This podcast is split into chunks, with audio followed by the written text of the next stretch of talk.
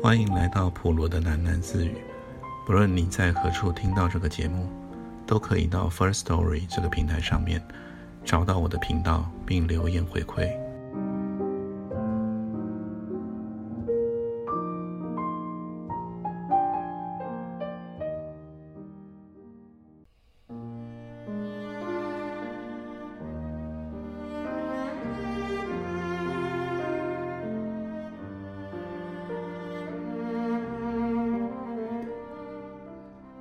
女的讨厌猴子。自从少女时代看见一只公猴向众人翻开它的生殖器以后，猴子就给她留下了一种肮脏无耻的印象。女的想去看梅花鹿，但梅花鹿与狐狸、猎猪比邻而居，还未走进梅花鹿，她就闻到一股浓烈的恶臭。这股臭味使她却步而退。她捂着鼻子。朝门口走，而他对动物馆仅有的一点点兴趣，就在一瞬间消失了。女的远远地朝猴房那里喊着丈夫的名字。她看见丈夫回过头来，她说：“等一下，马上就来。”女的就站在了一丛紫竹下等着。女的等了好久，心中便冒出了一股无名火。她又高声地喊起了丈夫的名字。男的大概听出了女的声音中的火气，他的脑袋连续向后面转动了三次，终于还是把儿子从人堆里扛出来了。男的说：“你着什么急呢？他还没看够呢。”女的先发制人，把儿子抱下来说：“不准闹，现在得走了。你要不肯走啊，就把你留在这儿。”晚上跟老虎、狮子睡觉。女的拉住儿子的手往外面走，边走边抢白男的。我看你呀，比他还喜欢动物园。看够脏猴没个够啊！没闻见这儿多臭。喜欢动物有什么错啊？男的说：“那是人类的爱心嘛。你没听说国际上有好多动物保护组织吗？那你留在这儿保护他们吧。”我当然先要保护你们喽。哎，你这么急急忙忙的带他上哪儿啊？去凉亭。去哪个凉亭啊？这公园有许多凉亭呢。去凉亭里坐着，那有什么意思啊？没意思，你别去，我没让你去。我说你今天情绪不正常吗？难得出来逛公园，为什么不能高高兴兴的？早知道你这么扫兴，不如在家看电视。那你回家看电视好了，反正电视一天放到晚。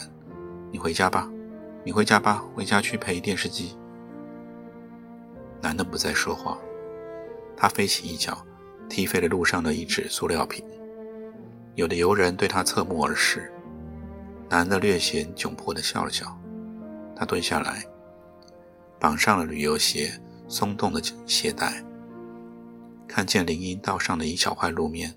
灰白色的、异常坚硬的一小块水泥路面，在午后的阳光树影下，闪烁着斑驳的光芒。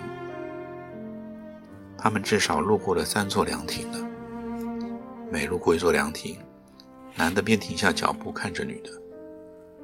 女的扫视着那些凉亭和凉亭周围的环境，最后无一例外的摇了摇头，说：“不是这个凉亭。”男的欲言又止，但鼻孔里忍不住露出了一种讥笑的声音。他说：“凉亭，嗯，找凉亭。亭子上有个紫藤架的，怎么不见这个亭凉亭了呢？”女的好像是在自言自语。她说：“奇怪，我记得就在这附近的，怎么突然找不到了呢？”男的笑着说：“那就继续找啊，那么大个凉亭怎么会找不到？”女的瞪了男的一眼，女的拉住了儿子的手，边走边寻觅着。一条林荫道走去了一大半，不见那一座长了紫藤的凉亭。儿童游乐园的滑梯和秋千架却赫然在目，正如夫妇俩所预料的那样，儿子像脱缰的野马，朝花柳梯那儿冲去。女的没能拉住儿子的手，顺势就坐在路边的石凳上了。看上去，她显得有点疲倦。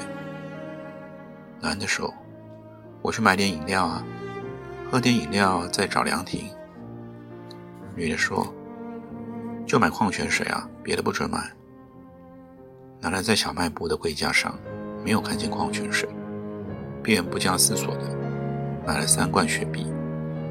男的确实未加思索。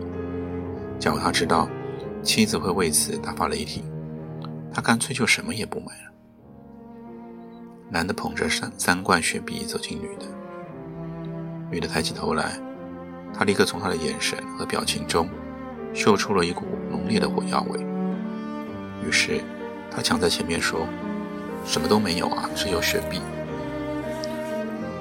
没有就别买啊，这么大的公园，外面有矿泉水卖。”女的冲男的厉声嚷了起来：“让你别买雪碧，你故意把我的话当耳边风啊！你不喝雪碧，儿子爱喝啊。”男的说：“加起来还不到十块钱，你发什么火啊？那两罐给谁喝啊？你喝两罐？说话口气跟大老板似的。”女的似乎无法控制她的怒火，她的手在空中狠狠地挥了一下，叫道。那两罐给我退掉，退掉！我不退。男的说：“你今天就像个神经病啊！”我就是个神经病，你不退也别想喝。女的突然站起来，夺过了男的手里的两罐雪碧，一手一个。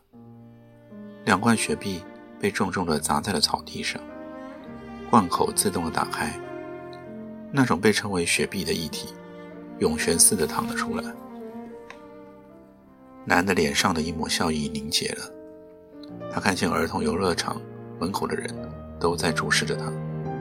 有个男人幸灾乐祸的嘿嘿笑着。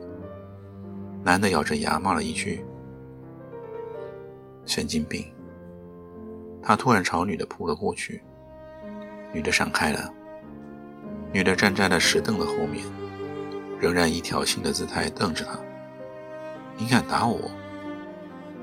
女的说。你敢在公园里打我？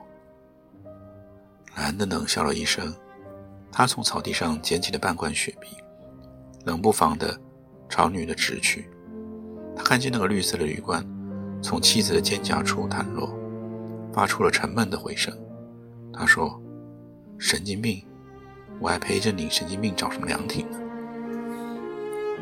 姓张的一家人在儿童游乐场门口不欢而散。事情来得简单而激烈，附近的游人全部看在眼里。有个妇女走到了女的身边，好言相劝：“为了一罐雪碧，不值得吵架吗？”女的脸色煞白，一遍遍地用手帕擦着毛衣上的水渍。擦了一会儿，女的喉咙里蹦出了裂帛似的声音，忽然捂着脸，一路小跑着，朝公园出口处跑去。男的站在原地不动，人们看见他用鞋底蹭着草地，好像鞋底上沾了什么东西。男的嘴里咕哝着：“神经病，神经病。”过了一会儿，男的突然想起什么，他气冲冲地奔向人字滑梯，把一个小男孩从滑梯上揪了下来。回家，人们听见那个男的大吼了一声。男的带着儿子。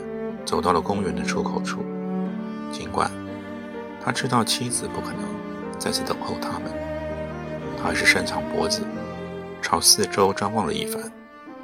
公园的门口仍然拥挤不堪，他没有找到妻子的身影。男的去厕所那里推他的自行车，但他没有找到那辆自行车。他妈的，今天真是活见鬼了！他忍不住在别人的自行车上。拍了一张，他猜是自行车管理员把他的车挪了地方，就跑去问那个管理员。管理员却无对题地说：“问路到别处去，你没见我这儿忙着吗？”管理员沿着自行车的尾灯线来回奔走，姓张的男人只好跟着他跑。跑了几个来回，他实在按耐不住了，一把揪住管理员的衣领，叫起来：“你耳朵聋了？我让你把我的自行车交出来！”管理员终于站住了，他说：“你喊什么？你把车停哪儿了？找不到也不奇怪啊，这么多车，慢慢找吧，我可没空帮你找。”男的说：“厕所那边的车挪哪儿去了？”厕所那边的，管理员的眼睛突然变得明亮起来。谁让你把车放那边啊？违章停放自行车，罚款十元。男的说：“你放屁呀！想敲我竹杠？不是我敲你的竹杠，违章罚款，这是制度。”管理员扫了眼围墙下面的一个角落，他说。违章车都拴在那儿呢，我不跟你啰嗦，交钱取车，不想交钱你就走人。男的说：“你放屁，我拿我自己的车，一分钱也不会给你。”男的拽着儿子气冲冲地走到了围墙的下面，他看见自己的车与另外几辆自行车被一条铁链拴在一起，可怜巴巴地歪倚在墙上。中午以来的怒火一直在添油加醋，现在终于冲破了他的头顶。他对着管理员骂了一句脏话，然后就捡起一块砖头，乒乒乓乓地砸起锁来。他听见儿子的惊叫声：“爸爸，警察来抓你啦！”他感觉到几个人在一起揪他的手和衣服，但他仍然挣扎着去砸那一把链条锁，直到他手里的石块被人夺下，扔在旁边的树丛里。他才意识到自己惹了麻烦。两个警察虎视眈眈地站在他身后，男的并不感到奇怪。让他觉得意外的是，他妻子，他妻子不知从哪儿冒了出来，是他夺下了他手里的石块。女的没有多看男的一眼，她只是对两个警察陪着笑脸：“对不起啊，他不是故意的。”他说：“主要是情绪太恶劣了。”他真的不是故意的。一个警察说：“我看他脑子有病，这种行为啊可以拘留他的。他这种行为当然不好。”女的仍然陪着笑脸说：“不过管车的那个人也有问题啊，车子没处放，一半是他造成的。对他的工作，你们也应该监督一下。”男的木然站着，听女的与两个警察耐心斡旋。他没有听清他们在说什么。每次他想做出辩解的时候，身子就会被女的推一下。女的并没看他一眼，但他一只手却总是从背后伸过来，异常准确地试试推他一下，又推一下。男的后来就顺从了妻子的意愿。他看着妻子放在身后的那只手，那只手里还抓着十元纸币，正好是罚款的数目。那只手使他渐渐平静下来。男的后来干脆就抱着儿子推到一边去了。他想，他们是一家人，这件事情由他来解决也是一样的。他说什么，或者他说什么，也都是一样的。后来，他们就取回了那辆自行车。回家的路上，夫妇俩还是不说话，但男的知道一切已经恢复了正常。两辆自行车并排在黄昏的街道上直行。途经一个报摊的时候，女的说：“今天晚报还没买啊。”男的就过下车去买了一份晚报。他把报纸扔进妻子的车篓里，突然问了一句：“你今天怎么了？”“那你呢？你怎么了？”女的反问道。“那个什么凉亭？”男的说。你今天为什么非要找那个凉亭呢？到现在你还没想起来啊？女的半怨半怒地看了一眼男的，她说：“今天是什么日子啊？今天是周末啊，五月十八号啊。五月十八号是什么日子？我们结婚的日子呀！你连这都忘了？那凉亭呢？为什么要找那个凉亭啊？”你什么都忘了？你不记得那个凉亭了？那是我们第一次约会的地方啊！”男的嘿嘿的笑了起来，他看了看妻子，又伸手捏了捏儿子的耳朵。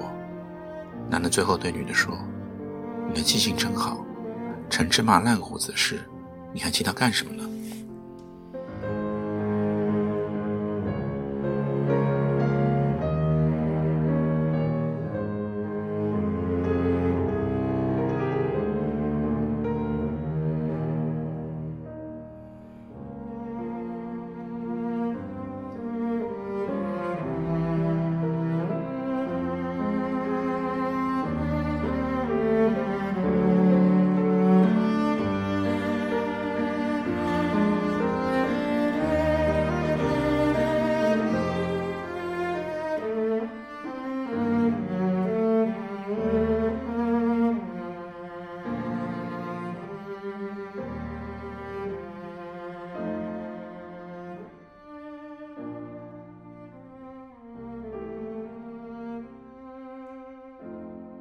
今天就先念到这里，我们改天见。